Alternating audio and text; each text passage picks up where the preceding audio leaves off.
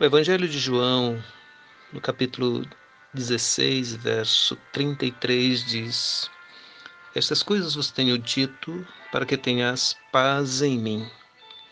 No mundo tereis aflições, mas tende bom ânimo.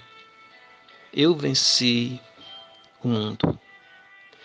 É certo que estamos vivendo tempos difíceis, em diversos momentos, em diversas situações seja na questão financeira, seja na questão de segurança na rua, mas nada nos preocupa tanto quanto a questão relativa à saúde. Os tempos difíceis, medo do vírus, medo de adoecer e ir para o hospital, e tantas outras formas que o medo nos assola. E a pergunta é: como a gente vai manter a paz em meio a tantas dúvidas, em meio a tantas aflições. E aí fica, de fato, e às vezes fica ainda aquela dúvida: será que eu tenho fé? Será que eu não estou sendo fraco ou fraca?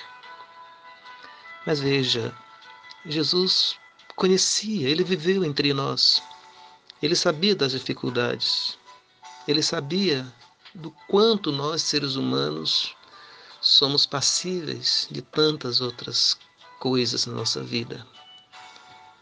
E a palavra dele é verdade. Há muitas aflições nesse mundo. Mas de bom ânimo, porque eu venci o mundo. E Jesus venceu o mundo como um exemplo e um estímulo para nós também enfrentarmos, mesmo com as nossas fragilidades. Então, essa paz que a gente acha que não tem, ela nos é dada por Jesus, ela mora em nós, apesar de todas as circunstâncias.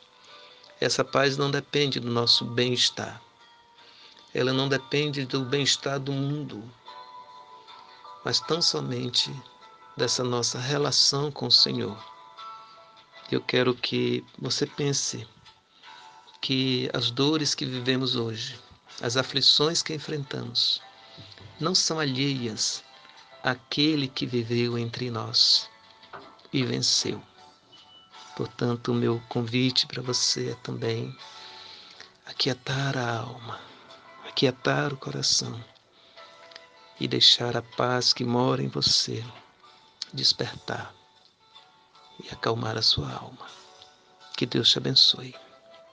Amém.